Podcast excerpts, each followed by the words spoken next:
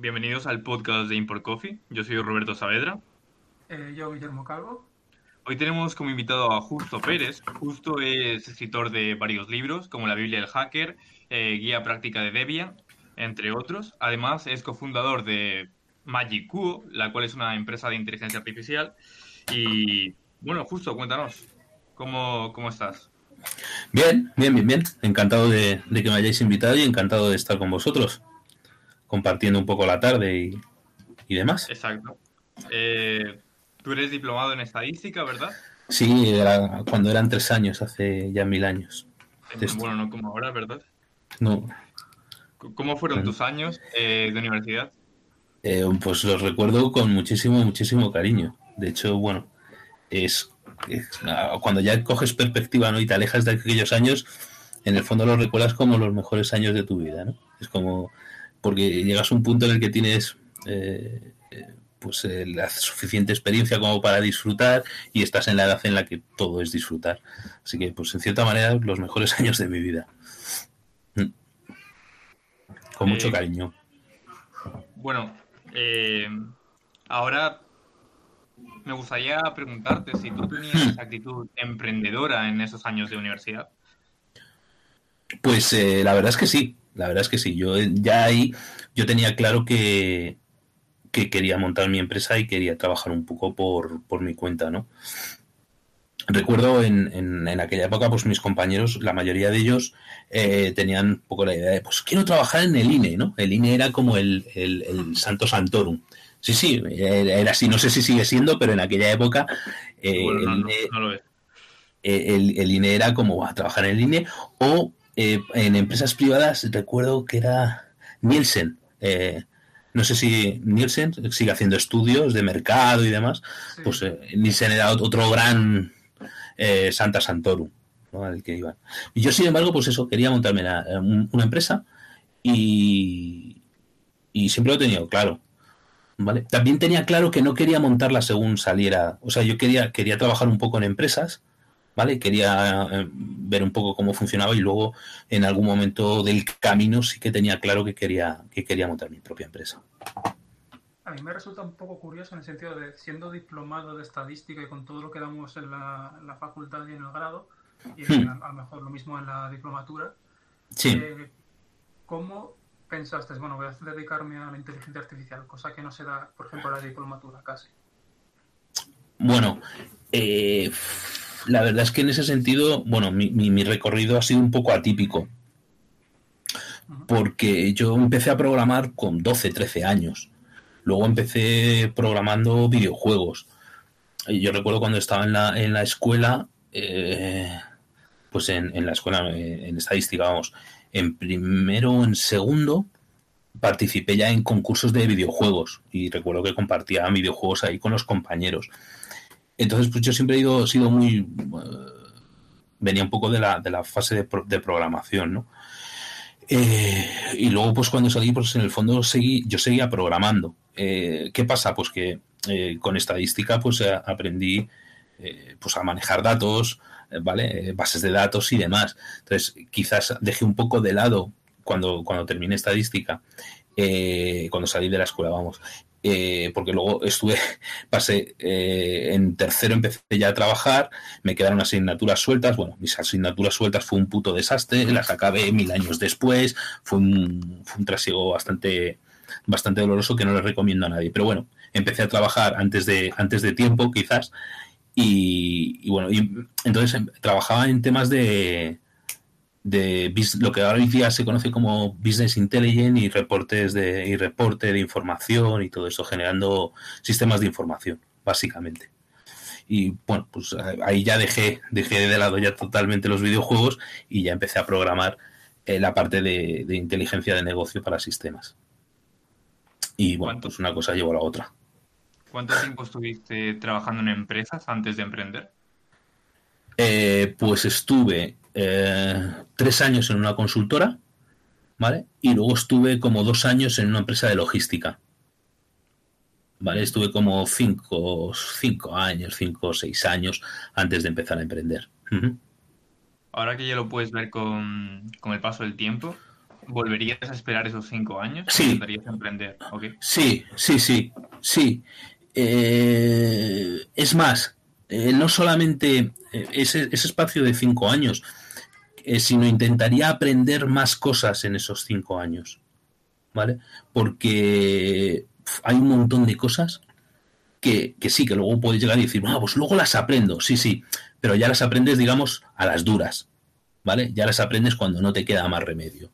Y, y lo hubiera hecho quizás de otra, de otra, de otra manera, ¿vale? Eso sí hubiera estado esos cinco años, si hubiera estado en empresas para, pues, para, para coger un poco el, el pulso y, y enterarte un poco de cómo va, de cómo van las cosas, pero sí hubiera a lo mejor aprovechado esos cinco años pues para aprender desde técnicas de marketing, eh, cómo hacer publicidad, cómo vender producto, cómo desarrollar producto, eh, cómo hacer un balance, ¿vale? Un presupuesto, ¿sabes? O sea, hay mil cosas que dices, ay Dios mío, ¿no?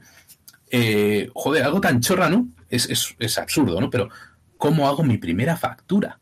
¿Vale? O sea, tengo ya un...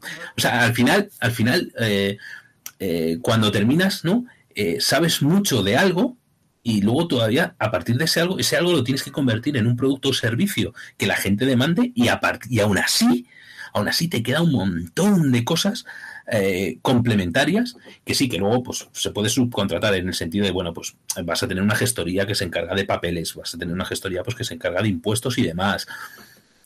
Pero, eh, joder, simplemente conocer el calendario de impuestos, de cómo funciona y de todo eso, eh, pues eso, que al final lo aprendes, sí, sí, pero de una forma generalmente dolorosa, ¿no?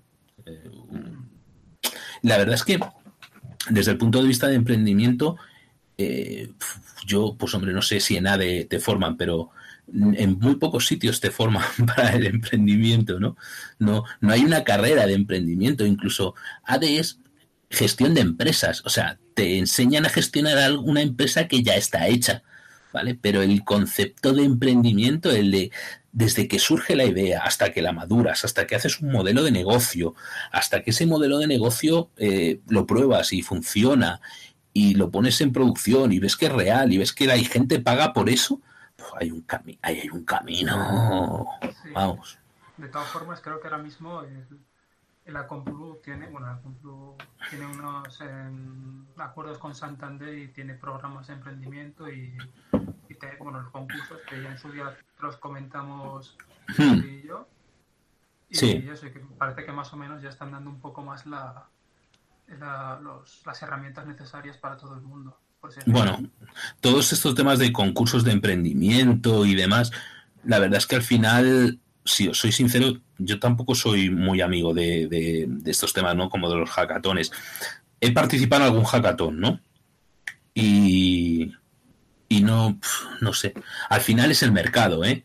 Así que al final, al final es un tema de mercado. El hackatón lo puedes ganar, perder o empatar. Puedes hacer lo que quieras o te pueden poner el premio como la mejor idea del mundo, pero al final, al final es el mercado. El mercado es el que te dice, ¿lo tienes o no lo tienes? ¿Sabes? Porque el hackatón puede ser una sucesión de buenas ideas, puedes ganar un hackatón, pero dos meses después de haber ganado el hackatón, eh, o sea, nosotros, por ejemplo, eh, pues en esta pandemia, eh, con todo esto que vino del, del coronavirus y demás, pues eh, nosotros, bueno, desarrollamos el sistema de inteligencia artificial para el procesado del lenguaje, ¿no? Y dijimos, joder, pues queremos utilizarlo, pues no sé, para hacer un chatbot para que informe. Se nos ocurrieron mil cosas, ¿no? Y, y lo comentamos y bueno, nosotros como estamos dentro del Parque Científico de Madrid, pues nos dijeron, bueno, pues participar, la comunidad de Madrid al final eh, organizó un hackathon. Bueno, el caso es que participamos en el hackathon y ganamos el hackathon, ¿vale? Pues ganamos, ya está. Eh, bueno, ¿y qué? ¿Sabes? Al final es un tema de mercado, sí, he ganado el hackathon, sí, me mandaron un diploma, ¿eh? Tengo un diploma muy bonito en el que dice que ganado un hackathon, pero de ahí a que esa idea sea viable, económicamente sostenible, hay un camino enorme. En esas estamos ahora, pero, eh, pero eso ya es un trabajo que tengo que hacer yo, ¿sabes? O, o nosotros en este caso, pero no... O sea, eh, lo de ganar un hackathon, no. O que, o que el Banco Santander haga un concurso de ideas, pss, pss, no. Yo, pero yo creo que, que también es bueno, ¿no? Un poco incentivar que la gente más joven. Sí, sí, sí, sí, sí. Vamos a ver, vamos a ver. Eh, soy un poco reacio, ¿vale? pero sí reconozco el, el incentivo está bien, ¿vale? Pero que, que el ganar un concurso de esos creo que no te garantiza nada. ¿Vale? O sea, si tú tienes una idea cañón, la presentas a ese concurso y posiblemente ganes. ¿Vale? Y posiblemente luego ese, eso funcione. Pero funciona no porque has ganado el concurso, no por el incentivo, sino porque tienes una idea cañón. ¿Vale? Tienes una idea killer y lo petas. Y da igual que, que, te financien o que no. Si tienes una idea killer, al final eso acaba, acaba, acaba machacando.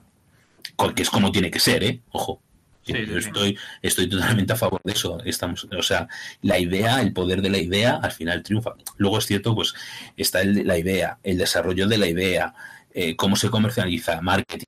Hay mil cosas además de la idea, ¿vale? Pero desde luego, si no tienes una idea buena. ¿Crees que es más importante la idea o el desarrollo de la idea? Pues es que tan importante es una cosa como la otra. ¿Vale? O sea, tú puedes tener una idea buena, pero si el desarrollo es nefasto, al final mal, ¿vale? Y tú puedes tener una idea... Mm, vamos a ver, si la idea es mala, es mala, ¿vale? O sea, contra eso no puedes hacer nada. Pero si una idea mediocre que con un buen desarrollo, pues al final puedes tener un producto decente, ¿vale? Pero siempre, hombre, cuanto partas de una muy buena idea, pues siempre la evolución son como los cimientos de la casa, ¿no? Pues si tienes unos buenos cimientos, pues podrás tirar para arriba y hacer una buena casa. Al final, si la idea es mediocre y haces un buen desarrollo, pues sí, tienes un buen producto, pero la evolución del producto no va a poder evolucionar mucho más, ¿no? Al final estás un poco enquistado en una idea mediocre que luego te puede servir para diversificar, te puede servir como una base de negocio, te puede servir para mil cosas, pero la evolución de la idea ya ha tocado un poco ahí su fin, toca techo. Ah, sí, con respecto a lo que hemos comentado antes de los hackatones, a mí me da la impresión que ahora como que es bastante popular el tema de escribir libros sobre emprendimiento y hablar sobre emprendimiento. ¿Tú qué opinas sobre eso? Yo procuro, procuro no leer y me llama la atención mucha gente que escribe libros de emprendimiento y hablan de emprendimiento y luego son funcionarios o trabajan en otro lado, ¿sabes? O, sea, me refiero, puedes hablar de emprendimiento cuando tengas el culo pelado de emprender, ¿vale? Y, y, tampoco te creas que me vale el, el, la gente esta que monta en la empresa y por primer, y tiene éxito de primeras. En primer lugar, tener éxito de primeras lo veo difícil, ¿vale? Salvo que tengas unos padrinos y todos vengan muy respaldados y todo esté muy alineado. Casi me parece más válido, esto es un poco raro, pero evidentemente se aprende mucho más de los fracasos que de los aciertos. O sea, un libro de emprendimiento que el tipo, el autor diga, eh, imagínate, se me viene a la cabeza, 100 cosas que hice y no debería haber hecho. Y te explique las 100 cosas y te explique por qué no lo tienes que hacer, me parece mucho más interesante que, que alguien te dé la receta mm, mágica de por qué. Porque además las recetas mágicas esas de a mí me funcionó así, eh, bueno, es que a ti te funcionó así, para esa idea, para ti, para tu equipo, en ese contexto de tiempo y en ese contexto de mercado, ¿vale? O sea, tampoco hay que, tampoco hay que desperdiciar o, no tener en cuenta el factor suerte que pudo haber ahí, ¿vale? O sea, siempre hay un porcentaje de suerte, ¿vale? Y, y trabajas duro para que ese porcentaje de suerte sea, se minimice, pero siempre hay un porcentaje de suerte, ¿vale? Entonces, eh, que alguien con un porcentaje de suerte un poco excesivo te cuente cómo hay que hacerlo, pues a lo mejor tampoco es la mejor idea. Que tampoco, me refiero, no me he leído todos los libros de emprendimiento y estoy seguro que habrá algunos que sean fantásticos y fenomenales, ¿no? Pero cuando ves que hay un exceso de libros, hostia, a tanta gente no le ha ido bien, ¿no? ¿Sabes? No sé. No sé. bueno, has hablado antes de como que de donde se aprende de los fracasos. ¿Podrías decir algún gran fracaso tuyo a lo largo de tu carrera? Es un poco vergonzoso, pero, pero, pero sí, sí, si no quieres, no pasa nada. No, no, sí, sí, sí, sí. Eh, mira, te puedo contar, te puedo contar eh, en la empresa anterior, ¿no? Eh, yo emprendí con, con, un socio y entonces se me ocurrió una idea que que es era era, la idea era rompedora, ¿vale? Es desarrollemos una especie de sistema operativo que esté en la nube, ¿vale? Y que se navegue con el navegador, ¿vale? De tal forma que la gente pueda compartir archivos, subir archivos y demás. Esto ahora mismo te lo estoy contando y dices, joder, justo si esto ya hay. Sí, sí, ya hay. Pero cuando a mí se me ocurrió, no había, ¿vale? No había. pues estoy hablando del 2000... Eh, 2008, por ahí sería. 2008, 2009, ¿vale? Creo que incluso antes, ¿eh? Con Bueno, todo esto. No, pero yo estoy hablando. Bueno, te voy a, te voy a contar. El, el caso, el caso, el caso es eh, el software que, que, que lo hace se llama Nextcloud. Ahora es súper popular, ¿vale? Bueno, pues yo en su momento conceptué el Nextcloud y, y eh, estuve un par de meses desarrollando un piloto muy, muy parecido a lo que hoy día es Nextcloud, ¿no? sí, y entonces cuando se lo enseñé, ahí a la empresa y al resto de socios, y hostia, podemos apostar. Yo, yo estaba súper ilusionado. Yo digo, hostia, es que esto es la, esto es la caña, esto lo peta. Bueno, pues no, no recibí ningún apoyo, ¿no? Fue como, va, esto no va a vender, porque no sé qué. El caso es que la empresa, bueno, decidimos apartarlo y tirarlo para atrás, ¿no? Y como dos, tres meses después apareció Nextcloud, ¿no? Y cuando mis socios, cuando mis socios lo vieron fue como, hostia, es la hostia, es cojonudo, pero esto no, esto no era lo que tú me habías enseñado. Y yo fue como, sí, eso fue lo que habíamos visto en la que lo podíamos haber tenido nosotros antes, pero no lo tenemos. Cosas que pasan, cosas que pasan. No, esto es al final como todo, que tú haces una cosa súper bonita y viene un chino, un ruso o algo y... Sí, sí, sí, sí, sí, sí, sí, sí, bueno, pues eh, sí, pero en ese, en ese caso la cagada está el, el, joder, tienes una idea rompedora, a lo mejor yo también me tendría que haber puesto más cabezón, mil cosas, ¿no? Y, y, la idea se deja, se deja pasar y luego resulta pues que hay otra gente que ves cómo explotan la idea, ¿no? Bueno. Eso es una, eso es una, eso es una cagada. Eso es una cagada. Pero hablando de ideas rompedoras, hemos visto también un artículo que te hicieron una entrevista ¿Mm? en el cual tú, pon, tú pones una, una, idea bastante que me llama la atención, lo de que hay que priorizar una inteligencia artificial que hable español, porque hoy en día Ah. todas las inteligencias son Sí. inglesas. Sí, además de son inglesas, los vamos a ver, esto es un, eso es, es un tema un poco bueno. Básicamente, eh, si tú pruebas las inteligencias artificiales y los algoritmos de inteligencia artificial que se están usando a día de hoy, todos vienen de traducciones de, del, del inglés. Literalmente, eh, parsean expresiones, ¿vale? Y entonces, en función de esa expresión, generan una respuesta. ¿Vale? Esa forma de parsear eh, mediante expresiones regulares y demás es una expresión, es un sistema, es una metodología, es una técnica, unos algoritmos que en inglés funciona muy bien, porque como no hay género, no hay número, pues más o menos aquello funciona y te da una tasa de acierto relativamente... Y funciona, funciona.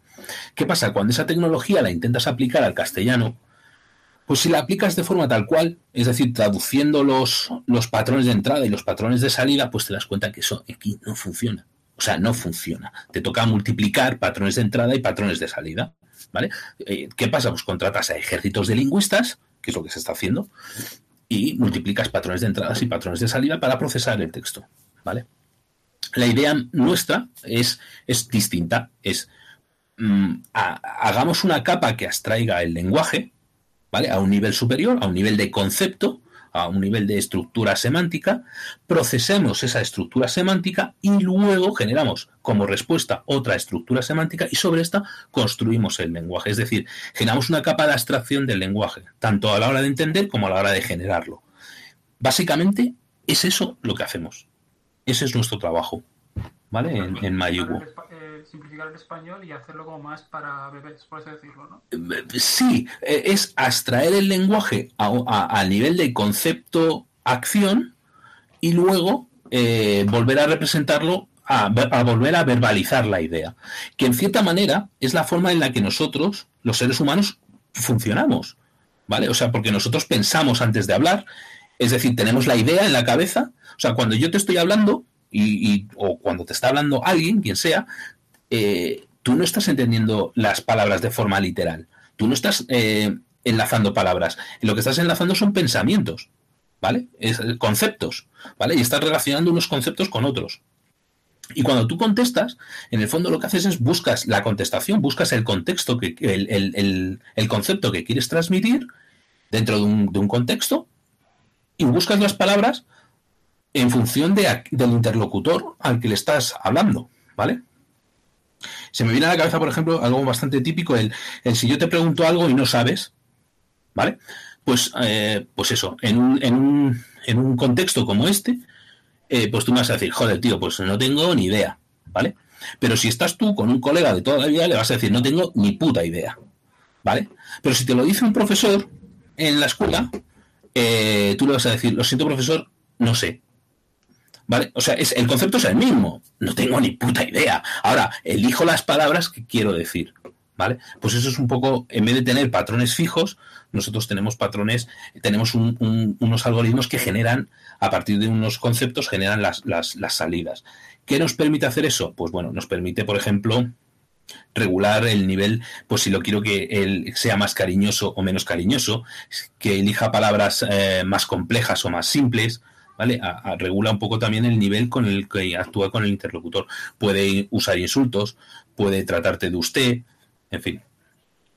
Es un poco... Y que eso al final también te permite hacer un análisis de, emociones, ¿no? Sí, lógicamente, a nosotros trabajar así, actualmente, eh, básicamente, y bueno, con vosotros os lo puedo contar así que lo vais a entender, eh, el análisis de sentimiento que se hace actualmente se clasifica simplemente en bueno o malo.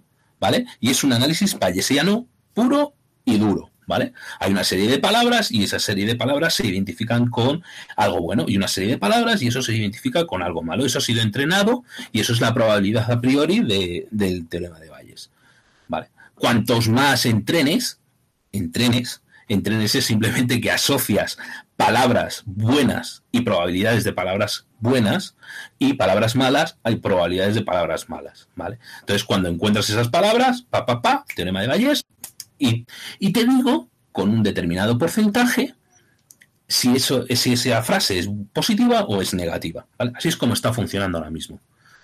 ¿Nosotros qué lo hacemos? Nosotros, eh, como abstraemos ese contexto, en, esa, en ese proceso de abstracción también abstraemos el sentimiento y no lo clasificamos en algo bueno o malo, sino tenemos una clasificación de sentimientos eh, en siete sentimientos y además en sentimientos enfrentados, ¿no? Triste versus alegre, etcétera, etcétera. Entonces el análisis de sentimientos que nosotros ofrecemos es mucho más complejo, es mucho más complejo, más, más, más rico, ¿vale? Más real. ¿Cuánto tiempo lleváis trabajando en, esta nueva metodología? Pues empezamos en el, en el 17, ¿vale? Y, pero quizás eh, el último año y medio ha sido el año más intenso. Pese a la pandemia, eh, bueno, pues con trabajo en remoto, etcétera, etcétera, este último año y medio ha sido sin duda el más intenso. Este, en esta de Magicu, ¿Trabajas solamente en esto o tiene otras...? No, en principio trabajamos solo en inteligencia artificial procesado del lenguaje natural, ¿vale? Sí. ¿Cuánto, cuánto tiempo llevas trabajando con inteligencia artificial? Eh, pues mira, en, la anterior empresa en la, en la que te dije que el, fracaso del concepto, ahí, ahí toqué ahí fue cuando empecé, empecé con, esto de inteligencia artificial, porque un cliente demandaba un, un chatbot o un buscador inteligente, ¿vale? Entonces fue cuando un poco investigué, básicamente era como unos 3, 4 años, ¿vale? De esto. Investigué, es, era para una, para una empresa inmobiliaria bastante potente que todo el mundo conoce y que no voy a mencionar, ¿vale? Vale. y, entonces quería un chatbot con el que la gente pudiera interactuar. Entonces, pues lógicamente lo primero que haces antes de ponerte a inventar la rueda, pues ves un poco el estado del arte, ¿no? Y te das cuenta pues que el estado del arte era eso, eran sistemas que venían y algoritmos y criterios que era todo traducciones de, del inglés, pero que aquí realmente no se había hecho nada. Entonces, cuando intentas trasladar esos modelos aquí, pues te das cuenta de que eso no o no funciona o el trabajo de adaptación de lingüistas que necesitas es brutal. Entonces, eh, fue cuando, espera, espera, vamos a repensar esto, ¿vale? Vamos a repensarlo y, también te das cuenta un poco quizás que ese modelo de, patrón de entrada, patrón de salida, pues eh, dista mucho del concepto de inteligencia, ¿vale? Eso es, un sistema de reglas, eh, pues que ya en los años 60 o en los años 70 eh, ya había sistemas de reglas, ¿vale? Y, bueno, pues pues no, no, eh, desde el punto de vista de inteligencia, artificial, ahí no había una gran inteligencia artificial. Era simplemente patrón de entrada, patrón de salida. Se llama también en inglés es eh, mano de izquierda, mano derecha, ¿no? Si esto, haz esto. Si esto, haz esto. Y al final es un poco más sofisticado, ¿vale? Pero en el fondo tienes un conjunto de ifs, como si tuvieras un conjunto de ifs enormes. Esto se hace con, trucos, se hace con bases de datos, se hace con consultas. Es un poco más complejo, ¿vale? Pero, pero en el fondo, en el fondo, eh, viendo documentación y demás, estos sistemas de reglas se habían usado mucho en los, en los pues al principio, en los años 70, se llaman los work rules, los había hecho una compañía que se llama Digital, o se llamaba Digital. Eh, para mí era una compañía de referencia, ¿no?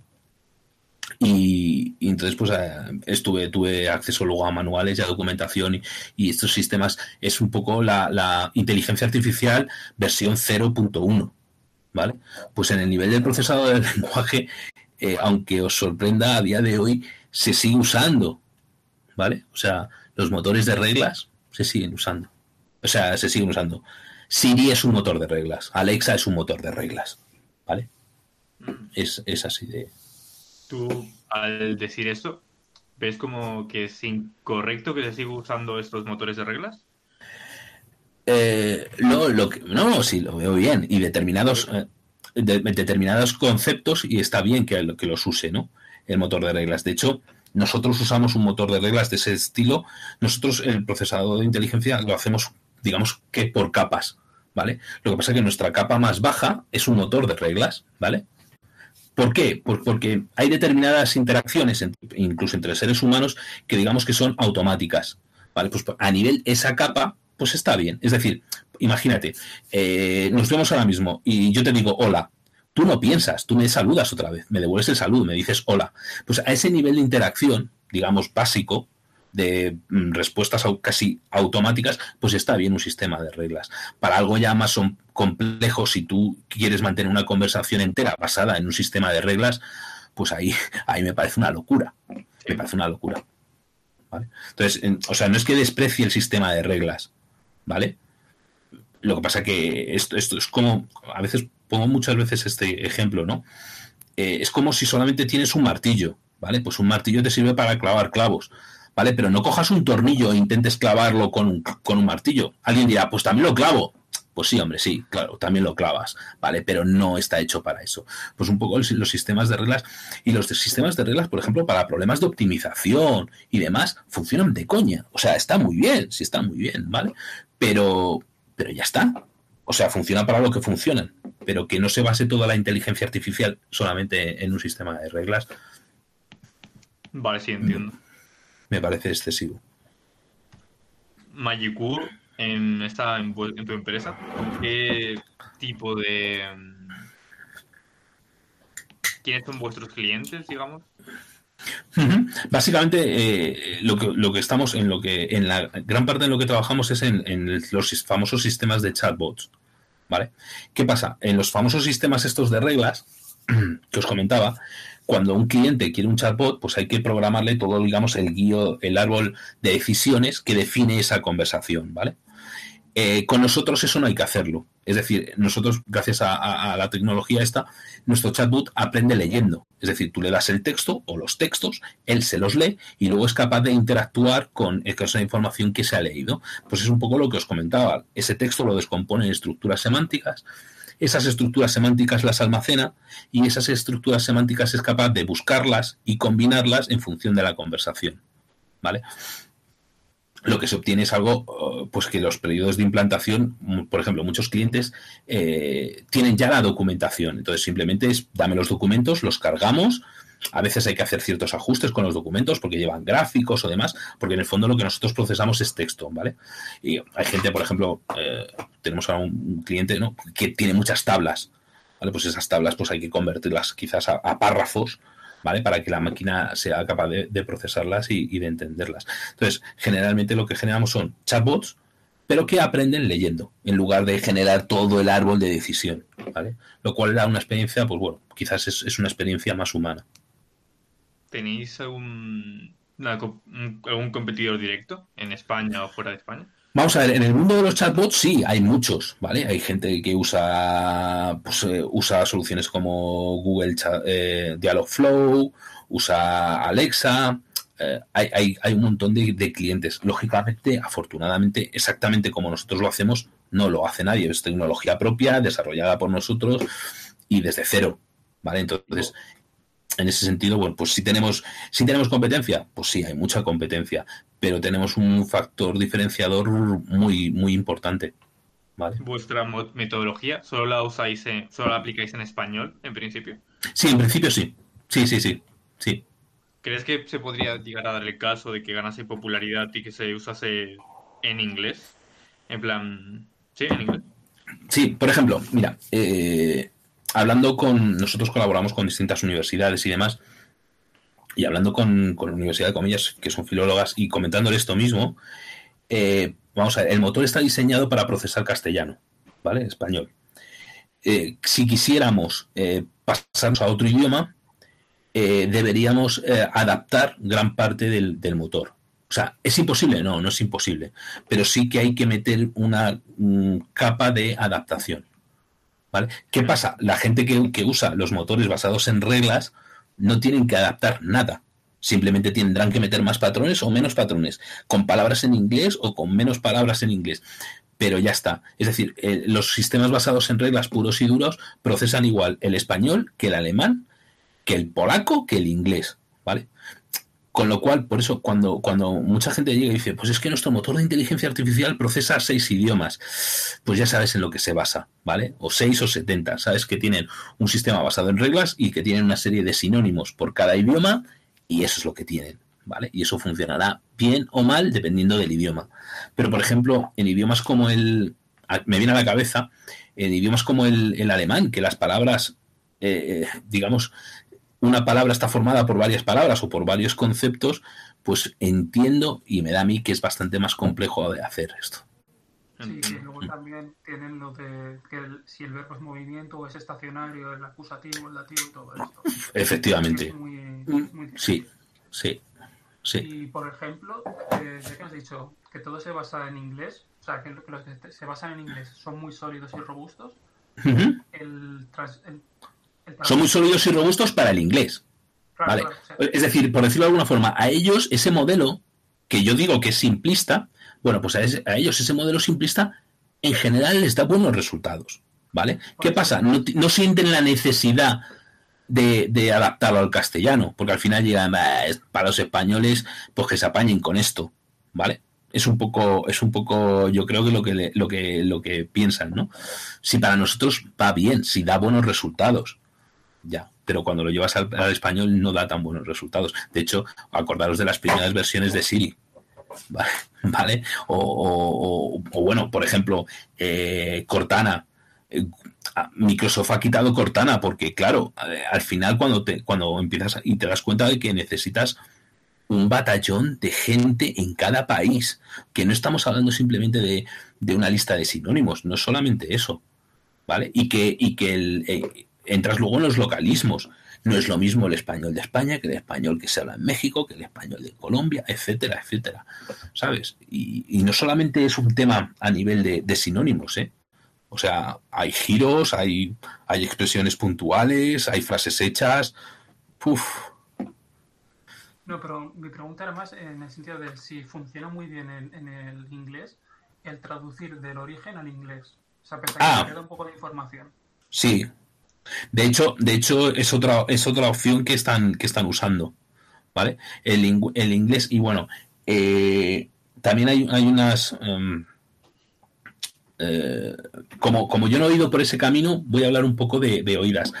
Eh, esto es una técnica que usan los traductores, ¿vale? O es una que traducen a un, a un al principio los, los, los software de traducción traducían a un metalenguaje, y del metalenguaje al idioma que querían. ¿Vale? Es un poco, es un poco por donde se han. Y de hecho, mm, estoy pensando, creo que es eh, aquí en España eh, hay un software muy famoso, un asistente personal muy famoso que creo que es Serpa, que usa, usa, creo que usa esa tecnología. Tampoco lo tengo muy estudiado, ¿eh? pero usa uh, un, un, idioma intermedio idioma que es ficticio, por decirlo de alguna forma. Nosotros, en cierta manera, usamos algo parecido. Lo que pasa es que ese idioma intermedio ficticio, nosotros lo llamamos estructuras semánticas. Pero nosotros hay, más que el concepto de idioma, lo que tenemos es el concepto de idea. ¿Vale? De hecho, tenemos eh, la estructura semántica se, basa en la acción, en, el verbo, por decirlo de alguna forma, y en cómo en ese verbo se van acoplando distintos conectores, como el que realiza la acción del verbo, eh, quien la recibe, como los distintos complementos. ¿Vale? Es, es algo, hacemos eh, con el colegio, ¿no? Hacíamos el análisis sintáctico, el análisis morfológico, pues nosotros tenemos una especie de análisis semántico, ¿vale? Que nos permite generar esas estructuras y luego ir relacionándolas. Y habías dicho también que era desde cero, es decir, que, y luego también me comentaste en su día que no uséis ninguna librería ni nada. No usamos ninguna librería especial para esto. O sea, vamos a ver, usamos librerías. Usamos, por ejemplo, eh, Flask como librería web, ¿vale? Pero desde el punto de vista de inteligencia artificial no usamos ninguna librería. No, no usamos ninguna librería. Ni para el análisis semántico, ni, ni para ningún tipo de análisis, ni nada que hacemos, usamos librerías. Yo creo que era es bastante importante el, concepto y esto es algo que yo quería guardar, em, tener desde un principio. O sea, es tecnología propia toda, ¿vale? Toda. Si usamos alguna librería, pero usamos más, eh, por ejemplo, es más un tema gráfico, ¿vale? Que, un tema de, para inteligencia artificial. No me parecería honesto, por ejemplo, que, que, usáramos, pues, se me viene a la cabeza TensorFlow, imagínate, ¿sabes? O sea, ¿qué tipo de... O sea, no, no me parece honesto. Somos una empresa de tecnología de inteligencia artificial, nosotros desarrollamos nuestra propia inteligencia artificial, nuestras propias librerías, nuestras propias funciones, todo. No, no somos una empresa que use tecnología de terceros. También luego pasa lo siguiente, a, nuestros clientes si algo no funciona o no funciona como es debido o tal, yo me tengo que responsabilizar del producto que les doy, ¿vale? Y, me resultaría muy complicado responsabilizarme de, software de terceros. Tú imagínate que uso TensorFlow para vete tú a saber qué, ¿no? Y, de repente al cliente le, va mal, yo me pongo a depurar, pa, pa, pa, pa, pa, y me doy cuenta de que lo que está fallando es el TensorFlow. O porque está fallando, o porque no está cargando bien el archivo, puede haber 20.000 cosas. Pero yo no puedo decir al cliente, mira, es por el TensorFlow que no carga. ¿Vale? O de repente, imagínate, toda nuestra tecnología, esto, esto me pasó, esto es otra, otro, mira, cuando has dicho de los errores, esto es un error que me pasó cuando estuve en, la consultora. Eh, habíamos usado todo nuestro interface se apoyaba en, programábamos en Delphi. Eh, Delphi, no sé si sabéis lo que es, Delphi es un entorno visual de programación que por debajo tiene Pascal. ¿Vale? ¿Qué pasa aquí? Yo como en la escuela, en, estadística, habíamos eh, estudiado Pascal, Turbo Pascal, pues no había, no era el único sitio además donde se estudiaba Turbo Pascal ¿Qué pasa? Pues que no había, en aquella época no había muchos programadores de Turbo Pascal, ¿vale? Entonces, un programador de Turbo Pascal, pues en, muy poco tiempo aprendes Delphi, porque es Pascal, ¿vale? Pero con visual, ¿no? Como si fuera un Visual Basic, pero la parte de abajo, en vez de ser Basic, era Pascal. Entonces, habíamos usado una librería, y la recuerdo eran de unos rusos, con la que habíamos hecho todo el front.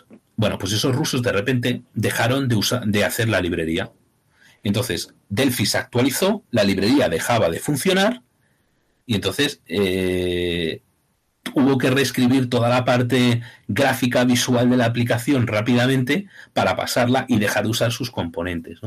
Por eso, uno de, ahí lo que aprendí es no uses tecnología de terceros, aunque sea para algo muy chorra, porque en el fondo estás vinculando tu futuro al suyo. Si esa librería entra en discontinuidad o en algún momento esa tecnología te apetece abandonarla y pasarte a otra cosa, pues te toca reescribir un montón de código. Al final, si tú usas tus librerías y tus funciones, pues eres propietario, para bien o para mal, de tu, de tu tecnología. También es, es como yo lo veo. Alguien dirá, joder, pero es que pasas mil años haciendo, eh, reinventando la rueda. Bueno, hoy día tampoco están así, porque en el momento que usas, pues, pues ya os digo, uso Flask para la parte gráfica, para la parte web. Bueno, pues lo otro, al fin y al cabo, tampoco eh, que vas a usar una librería para acceder a datos. Si nosotros programamos, desarrollamos todo en Python, por ejemplo. Si el Python ya tiene funciones más que amigables para acceder a las bases de datos, no es, no es, no veo yo ahí necesario meter una capa intermedia. Es cierto que, por ejemplo, nosotros usamos una capa intermedia pero es una capa nuestra. La capa de persistencia se llama Magico Persistencia, es nuestra capa de persistencia. Entonces, todas las interacciones con la base de datos las hacemos a través de ahí, de nuestra propia librería. Pero ya os digo que es una librería, no sé, tendrá 2.000 líneas, o sea, que, que tampoco es una puta locura. Sí, y al final Flash se, se mueve sobre todo por HTML. Y sí, sí, sí, sí. Tienes el HTML y lo mueves a otro sitio y ya está. Efectivamente, o sea, tampoco, tampoco yo veo que te esté haciendo un, una deuda tecnológica.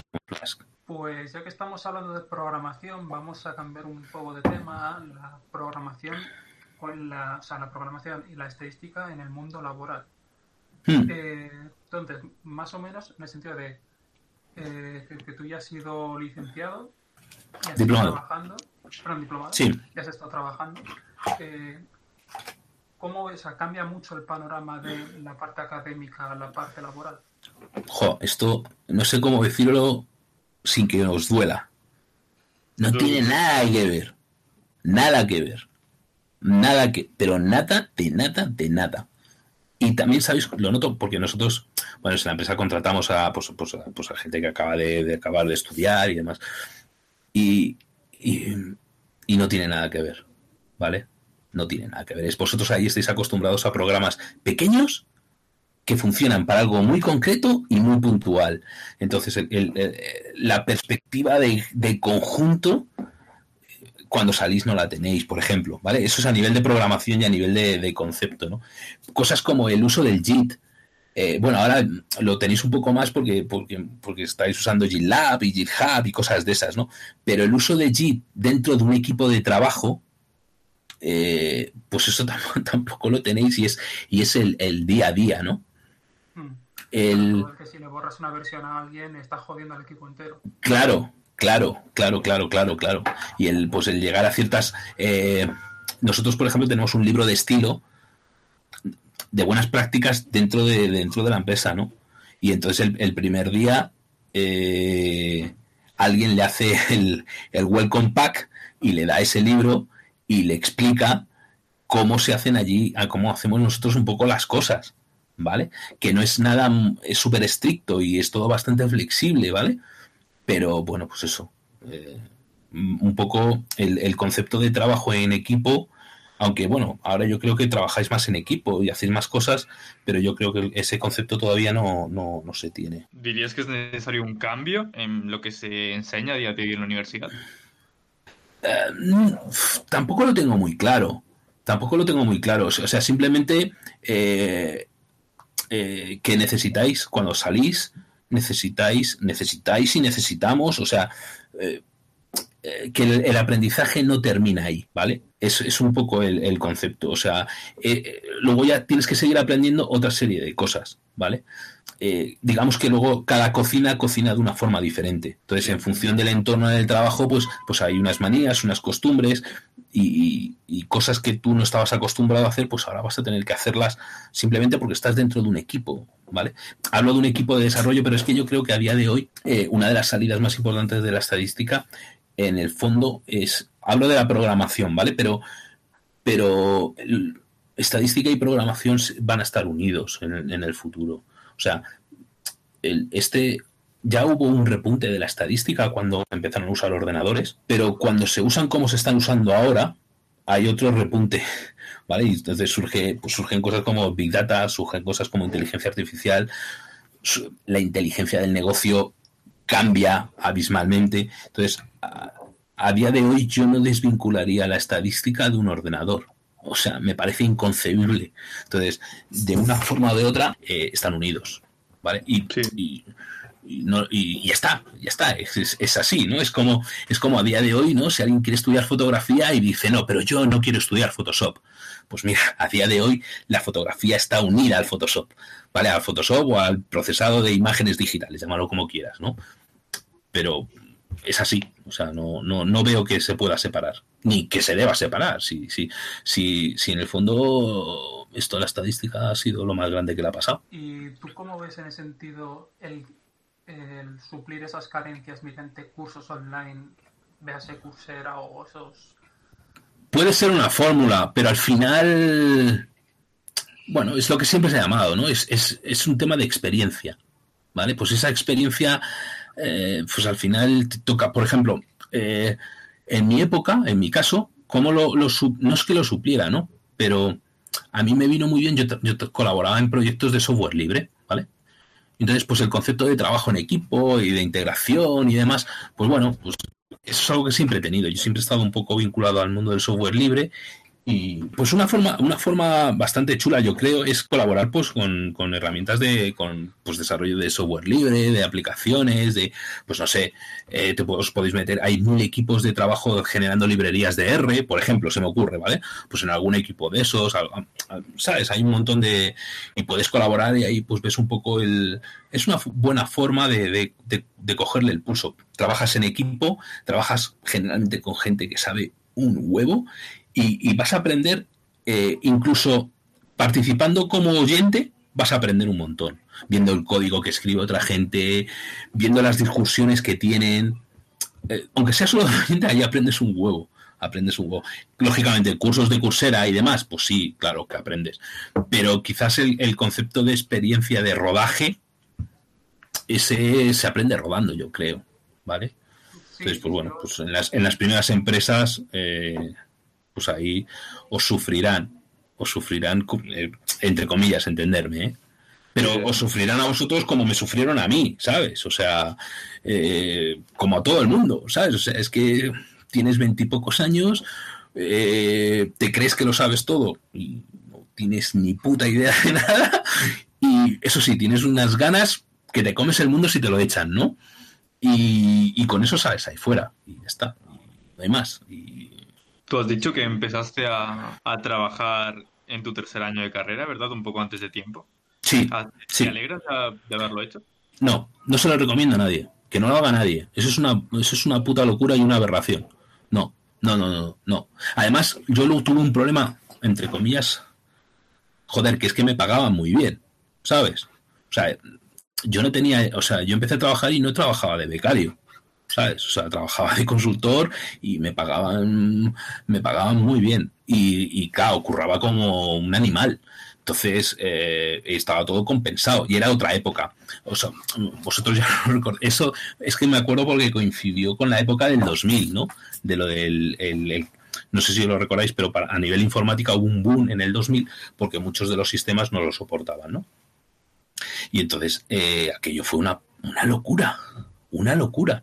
O sea, en el 98, 99, era una locura. Entonces, claro, las empresas contrataban a gente como yo. O sea, gente con, pues eso, con 21 años y, nos contrataban. Y, y, y, en cierta manera te pagaban un poco lo que hubiera que pagarte si eras capaz encima de sacar el trabajo, pues a la, alegría. Entonces, pues me pasé dos años viajando con la consultora. No, yo no se lo recomiendo a nadie no se lo recomiendo a nadie. Es, es, luego estuve con asignaturas sueltas, cambios de planes. No, no, no se lo recomiendo a nadie. No, no, no, no. Estar ahí, estudiar y terminar. Y luego cuando termines tenéis tiempo. Tenéis tiempo de puta sobra. Tenéis tiempo, si tiempo sobra, ¡pah! Anda que no hay tiempo. ¿Sabes? Lo que pasa, bueno, pues estás ahí con, estás como, como, como un caballo, ¿sabes? Desbocado. Estás como diciendo, yo quiero salir ahí a demostrar lo que valgo y lo que he aprendido y lo que sé hacer. Y sí, sí, sales y lo demuestras, no hay problema, pero que, que, que, por, que por yo por ahorrarme un año, pues luego fue un puto desastre. No, no se lo recomiendo a nadie. Que no, no hagáis eso. No hagáis eso. Aparte de ese consejo, ¿qué otro consejo darías a estudiantes que estuvieran en tu misma situación? En, en su... en, pues la verdad es que no sé, tampoco lo tengo, tampoco creo que yo sea un modelo a seguir, ¿no? Porque como, pues como me pasó esto, pues no, yo, yo, es que además es que lo cogí como si fuera un trabajo de verano. es que hay que ser, o sea, yo ahora lo pienso y digo, ¿qué cojones se te pasó por la cabeza? ¿Sabes? O sea, consultor como si fuera como el que trabaja en un chiringuito de, de verano sirviendo copas. Bueno, pues así me hice yo consultor. Vale, pues ya está. eh, tampoco creo yo que, que, que pues esté en una posición como para dar muchos consejos, quizás, pues eso, disfrutar de disfrutar del, proceso en la universidad, disfrutar del camino, ¿vale? Porque es, no sé, se echa de menos, ¿vale? Yo, yo ahí hice amigos y no, no te voy a decir sigo en contacto con ellos por siempre jamás. sí, estuvimos luego en contacto mucho tiempo, luego ya pues bueno, nos separamos y demás. De hecho, eh, algunos libros, bueno, eh, muchos de los libros que escribí fueron con compañeros de la escuela, ¿eh? ¿Vale? O sea, si veis, en la mayoría de los libros soy coautor y eran de la escuela, eran compañeros de la escuela. ¿Tienes algún otro libro en mente para el futuro?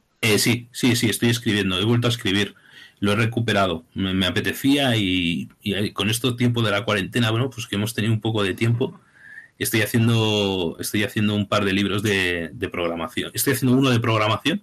Básicamente es una lista de, pues, de buenas prácticas de programación. Y, estoy haciendo una. Eh, yo uso Emacs como editor. Y dentro de Emacs hay una cosa que se llama OrgMode. Y estoy haciendo un libro de OrgMode práctico. Esas, esas dos cosas son las que estoy. ¿Cómo crees que van a evolucionar en los próximos años? La estadística, ya has comentado que va a estar muy ligada a la programación y ya lo está. Sí, o sea, eh, la estadística y yo creo que la estadística y la, y la, y la informática en cierta manera se van a, se van a fusionar, ¿vale? O sea, mm, eh, sí es cierto que puedes llegar eh, de parte más del lado de estadística que más del lado de, la programación o de la, o de la informática, ¿no? Pero al final tendrán asignaturas y, y tienen asignaturas en común. viéndolo con perspectiva, a mí me gusta más llegar a la informática a partir de la estadística. ¿Vale? Me parece, me gusta más.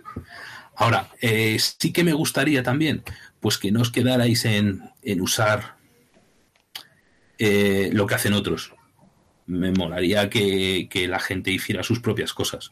¿vale?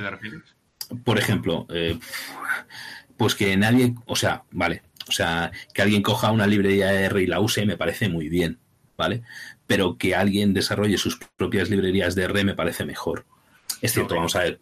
Por ejemplo, no, no, o sea, no te pongas a hacer una librería de R para estadística descriptiva, ¿vale? Porque eso está trilladísimo, no, no, ahí no vas a aportar ni inventar nada. O a lo mejor sí, ¿vale? Pero siempre un poco en el, concepto de innovar, un poco de, de que creen. O sea, eh, cuando yo estaba en la empresa de logística, ¿no? Eh, eh, hubo un momento en el que había que desarrollar un software de almacén, ¿no? Y, alguien de allí me dijo, joder, justo, ¿y por qué vas a desarrollar ese software de almacén? Y si ya tenemos uno, era algo así, ¿no? Y, aquello impresionó bastante porque era, era el, jefe supremo, el director general. Y yo le dije, porque lo puedo mejorar, ¿vale? Entonces me miró y me dijo, pues hazlo. ¿Vale? Y ahí me dio luz verde. Eh, ese software logístico que desarrollé para que os hagáis una idea, eh, bueno, la empresa era Excel Logistics, lo que ahora hoy, día es DHL, y movía un montón de, un montón de mercancía. Movía, en su momento llegó a mover el 90% de las bebidas alcohólicas de este país. ¿Vale? Eh, el simplemente hecho, pues, pues, pues, eso, porque lo puedo mejorar, ¿no? Porque vas a hacer algo que ya está hecho, pues porque lo puedo mejorar. Y que la gente tenga un poco ese espíritu, yo creo que mola mucho. el, el y además ese espíritu va ligado también un poco a, la edad, ¿sabes? O sea, eh, eso lo podéis hacer vosotros ahora. A mí me cuesta mucho más ahora el decir por qué puedo mejorar algo, ¿sabes? O, a lo mejor porque hay un porcentaje de, de, inconsciencia, ¿no? Entonces, como ya lo veo todo un poco en dimensión, pues es como, sí, lo puedo mejorar, sí, pero joder, me va a costar un triunfo mejorarlo y, en aquel momento pues sí tuve esa inconsciencia de porque lo pueda mejorar. Un poco de inconsciencia, chulería. ¿Y lo pues mejoraste? Sí, sí, sí, lo mejoré, claro que lo mejoré, claro, claro, claro. Claro, lo mejoré, lo hice más rápido, más barato, más económico, era nuestro, teníamos el código, teníamos todo el control, se implementó en toda España ese software y era una pasada. Sí. Una gran lección. Sí, sí, lo que pasa que, que pues eso, que es, es, es, quizás más fruto de la inconsciencia que de, de la mente fría y calculadora. Y decir, bueno, claro, porque yo hice el proyecto. No, no, no, que va. Puta chaladura. Puta si ahora lo ves y dices, eso es la inconsciencia de un inconsciente. ¿Sabes? Aparte que se desarrolló en súper pronto, tardamos muy poco en desarrollarlo. Y fue, fue a día de hoy yo lo recuerdo como una locura. Noches sin dormir, curramos ahí a cuchillo, pero bueno. Y el quizás, mira, curiosamente, el, primer, uno de los primeros clientes donde se usó era para Amena. La, telefonía. ¿no? Con Amena había un problema y es y esto, esto, esto enlaza con lo, con lo vuestro, ¿vale? Porque es un tema de, tratado de información. Hay un problema, había un problema muy grave con la lectura de números de serie, ¿vale? Cada vez que se lee un teléfono de un teléfono en general, pues tenían un email, había una serie de números. Entonces, al final las bases de datos y lo que había en aquel momento se llenaba, ¿vale? Aquello se llenaba de números de serie de cada teléfono, número de serie, número de serie de la tarjeta, la vinculación, etcétera, etcétera. Y había que almacenar mucha información y, luego tenías que poder acceder a la información de forma muy rápida, ¿vale? Entonces, pues bueno, pues ahí, ahí el conocimiento que tenía yo de bases de datos pues ayudó bastante. ¿Bases de datos aprendiste en, la universidad o por tu cuenta? Eh, por mi cuenta, realmente. Vale. Base de datos, sí, en la universidad, la verdad es que, eh, esto, que no nadie lo saque mal de contexto, pero lo que aprendes ahí es un poco de chiste. O sea, al final, o sea, entre eso, entre eso y una base de datos de verdad, no os podéis imaginar, claro. Y, además es que eh, yo trabajaba con Oracle, ¿sabes? Es que era como de la noche a la mañana. Y yo como en la consultora había estado desarrollando con Oracle, pues Oracle lo conocía y las SQLs que te enseñan en la universidad comparadas a las SQLs que hacíamos allí, no tenía nada, pero nada que ver. O sea, ahí te enseñan un select de estrellita, no sé qué, no sé cuántitos, ¿vale? Con un group by, nada. No, no. En la, en la vida real, las SQLs que, que usas eh, tienen varias líneas o, o una página. O sea, son SQLs enormes. ¿vale? Pero enormes, descomunales, no tiene nada que ver. Y luego hay que optimizar todas esas SQLs.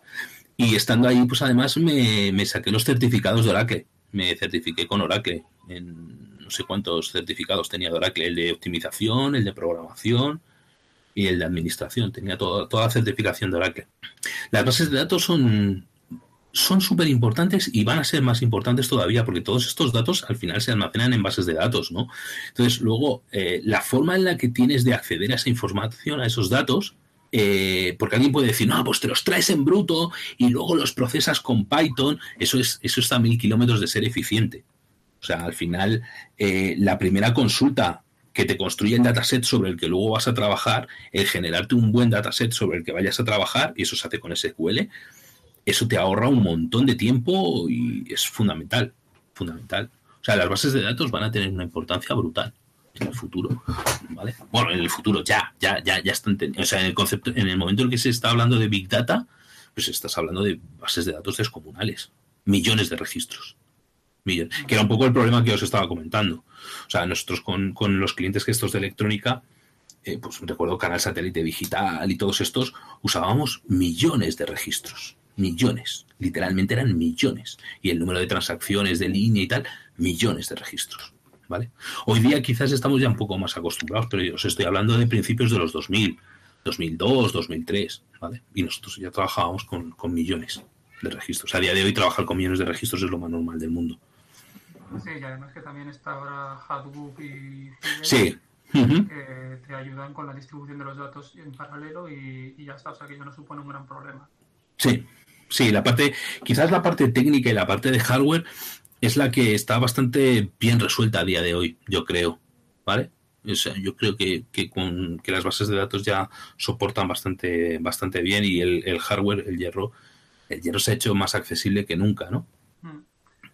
Y luego también, en cuanto a la evolución, eh, ¿cómo ves que va a evolucionar el Machine Learning junto con la inteligencia artificial? O sea, el, la parte de los algoritmos estructurados y bien basados frente a lo que estáis haciendo, por ejemplo, vosotros, lo de inventar la rueda. ¿Cómo lo ves? Sí, eh, pues al final eh, yo soy consciente de que yo no tengo la solución definitiva. O sea, lo, que yo desarrollo en nuestro Machine Learning es específico para el procesado del lenguaje natural, ¿vale? Pero no es un Machine Learning que te pueda, eh, por ejemplo, predecir dentro de un modelo matemático, etcétera, etcétera, ¿vale?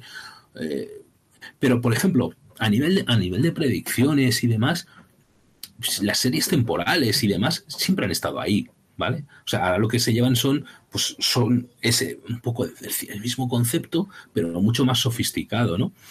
Eh, vi en un, en un evento, recuerdo ver a alguien, una pegatina, estas, eh, Ahora vosotros os llenáis los ordenadores de pegatinas, ¿no? Me flipa, me flipa. Hasta, hasta yo empezaba a hacerlo. Eh, y tenía una pegatina, ¿no? Que, decía algo así como eh, lo que siempre se ha llamado estadística ahora se llama inteligencia artificial. Era algo así. O inteligencia artificial es el nombre sexy de la estadística de siempre. Era algo así, ¿no? Pues, pues a mí me, me pasa eso, ¿no? Es como pero si esto ha sido análisis de series temporales toda la vida, ¿sabes? Ahora predicción mediante inteligencia artificial. Bueno, pues, pues vale, pues bien. Pero si, si, si entras un poco ahí en el barro y ves un poco cómo lo están haciendo y tal, es como, joder, no tengo muy claro que hayas inventado nada, ¿sabes? Sí, más que nada que es un nombre rimbombante para un nombre. Sí, sí, pero también porque porque, joder, mola mucho venderlo, ¿sabes? O sea, hay que venderlo, ¿sabes? Hay que venderlo, ¿sabes? Eso, y si no lo vendes, no te lo compran. Y si no te lo compran, no comes. Entonces hay que venderlo. Llama más la atención, inteligencia artificial. Y claro, claro. Claro. Sí, no, pero todavía si los llamas así todavía vendes algo. Pero me refiero, si lo llamas estadística, y, la peña dice, joder, estadística, esa no fue la mierda que yo estudiaba, porque como estadística lo tiene todo el mundo en la carrera, ¿no? Pues eh, esa no es la, mierda que yo estudiaba en la carrera. Joder, no me enteraba de nada, eso es una mierda. No, no, pero si lo llamas inteligencia artificial, oye, cuidado, es un nombre mucho más cool. Vale, mola mucho, tío, inteligencia artificial. Oh, bueno, bueno. Predicción de, ¿sabes? Machine Learning. Machine Learning. Machine Learning es, la y básicamente es almacénate los datos y que tus algoritmos contemplen los datos que han entrado nuevos. O sea, no, el Machine Learning es básicamente es eso.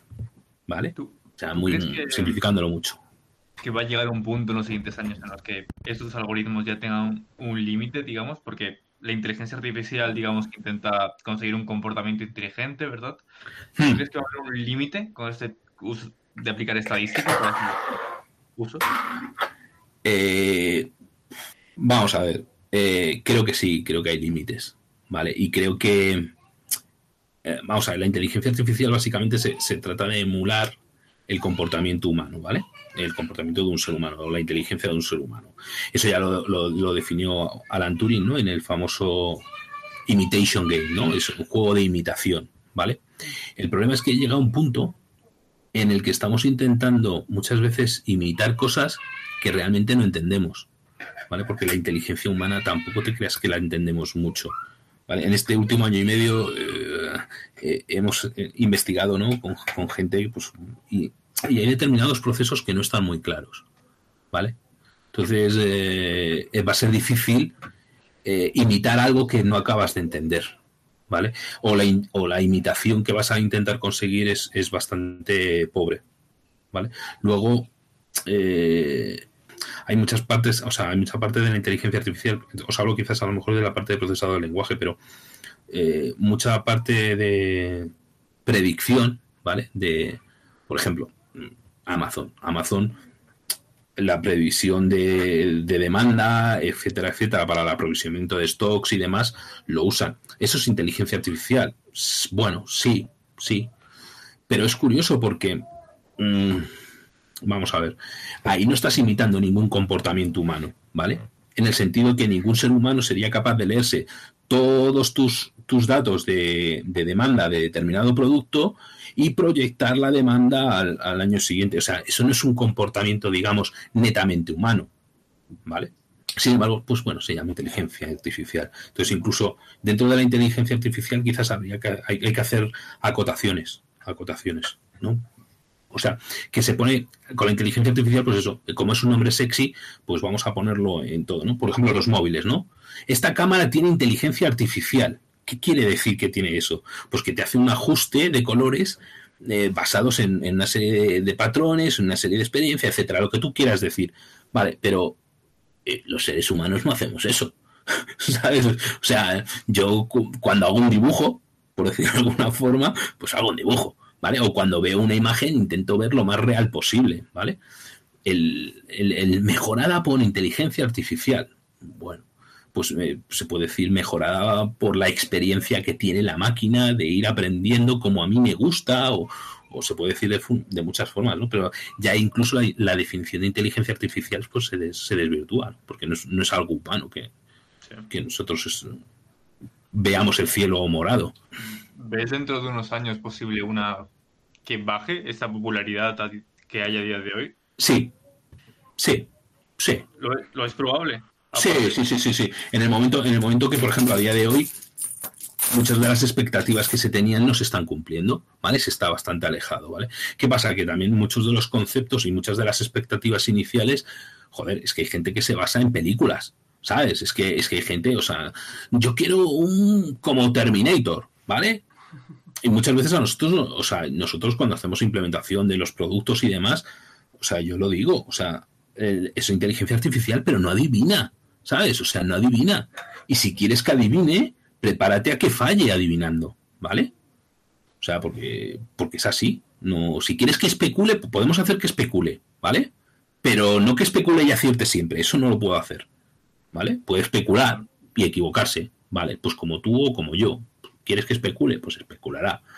¿Vale? Entonces hay mucha gente que, que, también va a los proyectos con las expectativas muy altas, muy, pero muy altas, muy, uh, muy Walt Disney, ¿no? Muy, muy, hostia, te han vendido, te han vendido ilusión. Está muy bien, ¿no? Empezar un proyecto con ilusión, pero, pero hay que ser conscientes de lo que, de dónde estamos y de lo que somos capaces de hacer, ¿vale? O sea, eh, HAL 9000, pues estamos todavía un poquito lejos de eso. Entonces, cuando esas expectativas eh, se van centrando, pues, pues eh, la gente empieza a entrar un poco en chof, ¿vale? Pero yo creo que entraremos un poco en decadencia, pero porque las expectativas iniciales eran muy altas. Hay una curva, ¿no? de, de, cuando se aplica, o se descubre una tecnología, se aplica, se entra luego en valle y luego se entra en caída, ¿no? Pues nosotros yo creo que ya estamos un poco bajando, ¿no? la, la la inteligencia artificial pues está un poco en, caída porque muchas de las expectativas iniciales no, no, se, no se han cumplido y, realmente mi trabajo del día a día es hacer que esas expectativas se cumplan. O sea, nosotros trabajamos para, para llegar ahí, pero no estamos ahí, ¿vale? No estamos ahí. Si veo que estaremos, sí, ¿vale? Pero, pero cuando lleguemos ahí ya habrá caído, o sea, ya habrá habido un poco de bajona. ¿vale? Pero sí, sí creo que estamos ya, o sea, dentro de la inteligencia artificial no ha habido como tres fases, etcétera, etcétera, el invierno de la inteligencia artificial, lo que queráis, ¿no? Pero yo sí que siento que a día de hoy estamos en la fase definitiva. O sea, eh, las expectativas caerán y todo lo que tú quieras, pero esto, esto ha entrado en una dinámica en la que no va a parar. O sea, el mundo de, de la informática y de los ordenadores va a ir ahí, va a ir ahí. Y cada vez se hará más preciso y, mejor. Pero, y que sí, y habrá una caída de expectativas. Pero no creo que sea una moda. ¿Vale? O sea, simplemente no es una moda. Es una nueva forma en la que a partir de ahora vamos a hacer las cosas. ¿Vale? Pues es un poco parecido al, a los lenguajes de programación, de programación orientados a objetos. ¿Vale? Pues alguien podría decir en su momento, es que eso va a ser una moda. Bueno, pues no es una moda, es, es que a partir de ahora las cosas se van a hacer así, porque encajan mejor. Ya está. También os digo, esto es, esto es mi opinión, ¿eh? Esto es mi opinión. ¿Sabes? Que, que luego esto, esto lo escucharemos dentro de 10 años y, y diré, joder, si hubiera estado callado, si hubiera estado calladito, qué guapo estaría. ¿Vale? Esto es un poco, pues bueno, a veces saco el dedo a pasear, así, saco el dedo a pasear y, opino, ¿vale? Pero bueno, que... Pues, eso has venido aquí. Sí, sí, sí, pero que, no me lo tengáis muy en cuenta. Si dentro de cinco años escucháis esto y diréis, joder, el cabrón no dio ninguna. Mm. Te lo enviaré. Sí, sí, sí, sí, sí, sí, sí. Oye, espero, espero que lo escuchemos dentro de cinco o seis años y digo, joder, tío, pues iba fino, el tipo, el tipo iba fino. Cuéntame, perdona, que te he cortado. Eh, antes, bueno, Me viene a la cabeza la frase de Niels Bohr, el, el, físico, ¿no? Que decía, joder, hacer predicciones es siempre muy difícil, es muy complicado hacer predicciones, y sobre todo del futuro. Pues eso. Hmm. Y sobre todo del futuro. Si supiésemos predecir, o sea, si supiésemos el futuro, la estadística no existiría básicamente. Sí, sí, sí, sí, sí, sí. Bueno, un poco las, las matemáticas no sirven para medir y para predecir, ¿no? Y la parte de la predicción es la parte quizá de la, de la estadística. Hmm. Sí, sí, sí, totalmente de acuerdo. Antes has comentado, bueno, has hablado sobre Amazon. A mí cuando, cuando, habla, cuando hablamos sobre inteligencia artificial, se me viene a la cabeza Google, Facebook, Amazon. ¿Vosotros miráis el trabajo de este tipo de empresas? Eh, sí y no.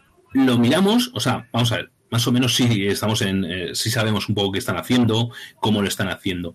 Y eh, ellos, ellos un poco, ellos tienen un problema que nosotros no tenemos, ¿vale? En contra ellos tienen muchas más ventajas, ¿vale? No, el partido no está igualado. Ellos tienen el problema de que sus soluciones tienen que ser multilenguaje, ¿vale? Os hablo desde el punto de vista de inteligencia artificial aplicada al procesamiento del lenguaje, ¿vale?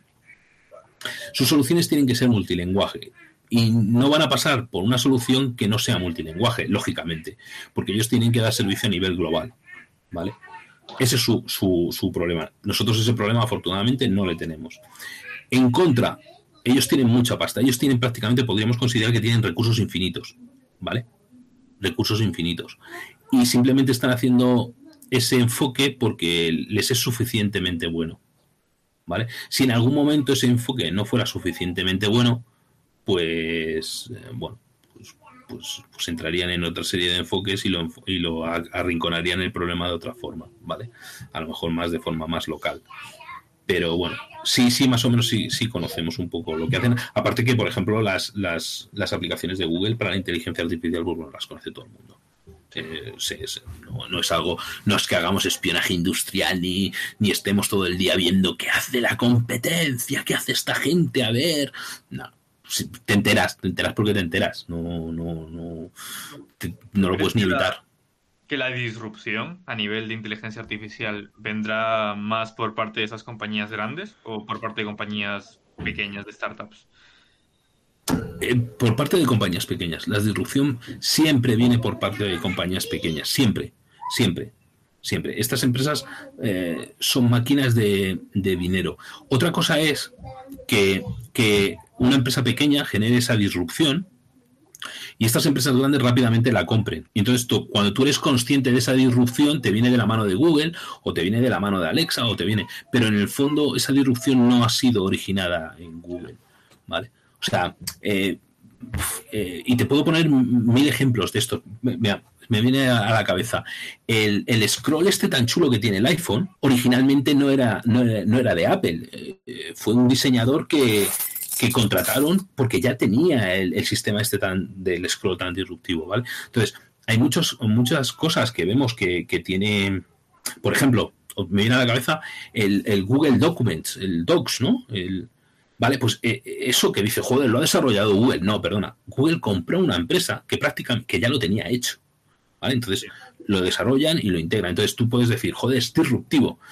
Bueno, cuando yo creo que cuando ya se tiene un cierto tamaño, como tienen estas empresas, el concepto de disruptivo y la forma que tienen de operar les frena el, ser tan, joder, va a sonar prepotente, pero yo creo que pierden un poco de agilidad, pierden la perspectiva de la innovación, ¿vale? Simplemente porque con su día a día generan tanta cantidad de dinero que, no, no necesitan esa innovación, aunque sea por, por comodidad, la pierden. ¿Tú crees que Google, por ejemplo, es una empresa súper potente, ¿no? ¿Crees que dentro de 20 años no existirá? ¿O no se, usará, no se utilizará tanto?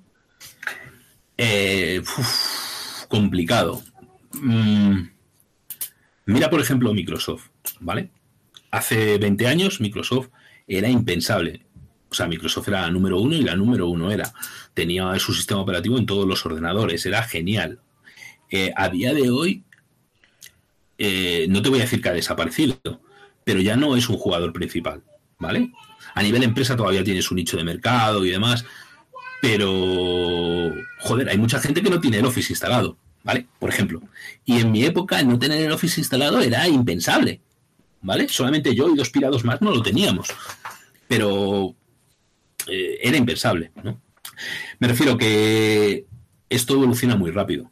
Entonces, eh, a día de hoy, tal cual está posicionado Google, me costaría imaginar que no estuviera en el mercado, que no estuviera en los próximos 10 años. de hecho, es que eh, básicamente el único problema que tiene Google para no estar en los próximos 20 años es que, su, que el gobierno les ataque por, por monopolio. Pero si no, a nivel mercado, lo tienen tan copado o, o, o algún tipo de evolución eh, sí que ultra mega super disruptiva, ¿no?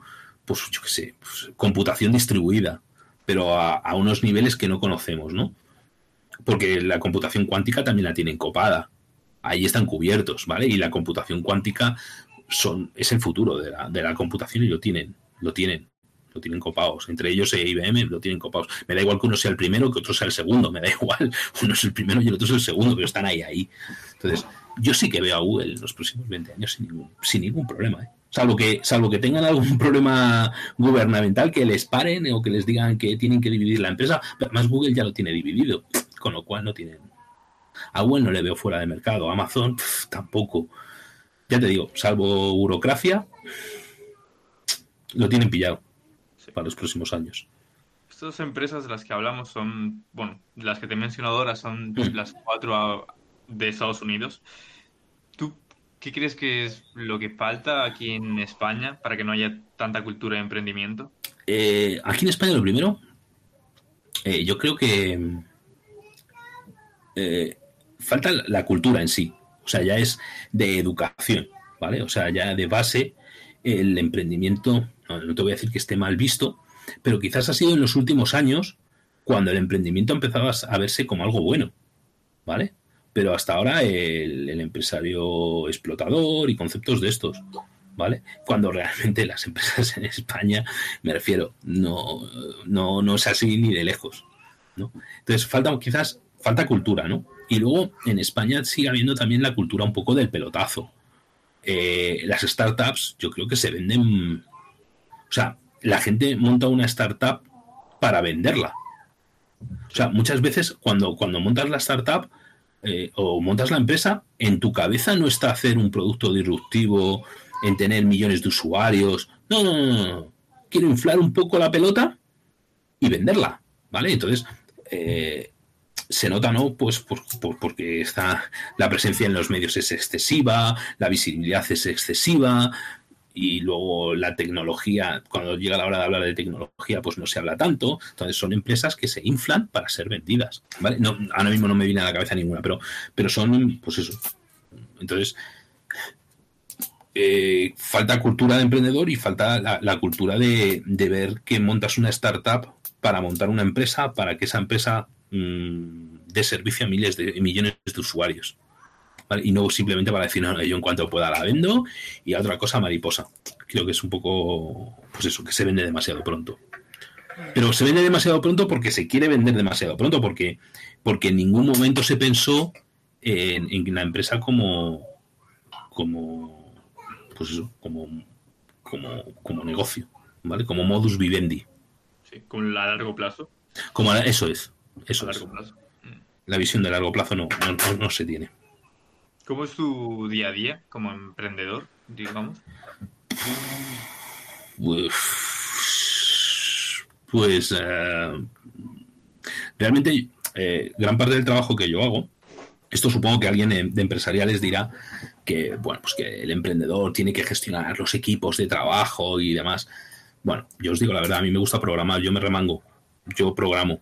O sea, gran parte de mi día de trabajo consiste en programar. ¿vale? Sí, controlo a la gente, sí, controlo temas burocráticos, sí, pero eh, pues eso es lo que os decía, ¿no? Alguien de dirá, pues eh, hay una parte de gestión, otra parte de administración, el trabajo técnico hay que delegarlo. Bueno, pues mm, yo no soy así, porque a mí me divierte lo que hago, ¿vale? Entonces, a lo mejor es cierto que, pues, eh, mm, claro, no estoy diciendo que mi modelo sea el ideal, ni muchísimo menos, ¿vale? pero es el modelo que a mí me gusta, ¿vale? A mí me gusta mi trabajo. Sois eh, eh, diez. Diez personas. Uh -huh. Sí. ¿Vale? Ser, ser vehementes conmigo dentro de cinco o seis años cuando lo volváis a escuchar. Eh, y, sí, por supuesto. Y pues eso, porque es muy difícil predecir el futuro. Sí. ¿Vale? Y que y que yo creo que el, el, el, futuro ahora que, que, vosotros tenéis, ¿no? Cuando terminéis en la, en la escuela de estadística, pues es, es guay. O sea, es guay. ¿Vale? Porque eh, cuando yo terminé, eh, la estadística no era tan guay como es ahora. ¿Vale? De hecho, en estadística, sí, sí, es cierto, yo llegué rebotado, como yo, como todo el mundo, ¿sabes? Esa estadística se llega rebotado. Y sin embargo, a día de hoy, luego le pillas el gustillo, ¿eh? Luego le pillas el punto, ¿vale? Pero a día de hoy es la caña, ¿vale? Lo único que tenéis que hacer es cambiar, cambiar el nombre ¿vale? Decir, soy experto en inteligencia artificial y, ¿sabes? Darle un nombre como más cool, ¿no? como más... ciencia de datos, ahí está, tío. Eh, un nombre como más cool, un nombre como más LinkedIn, ¿vale? LinkedIn, o sea, el concepto de LinkedIn ahí para vender y ya está. Y al, al lío. Muchas gracias por venir justo y... Vale, pues encantado, encantado a vosotros y para lo que queráis y cuando queráis.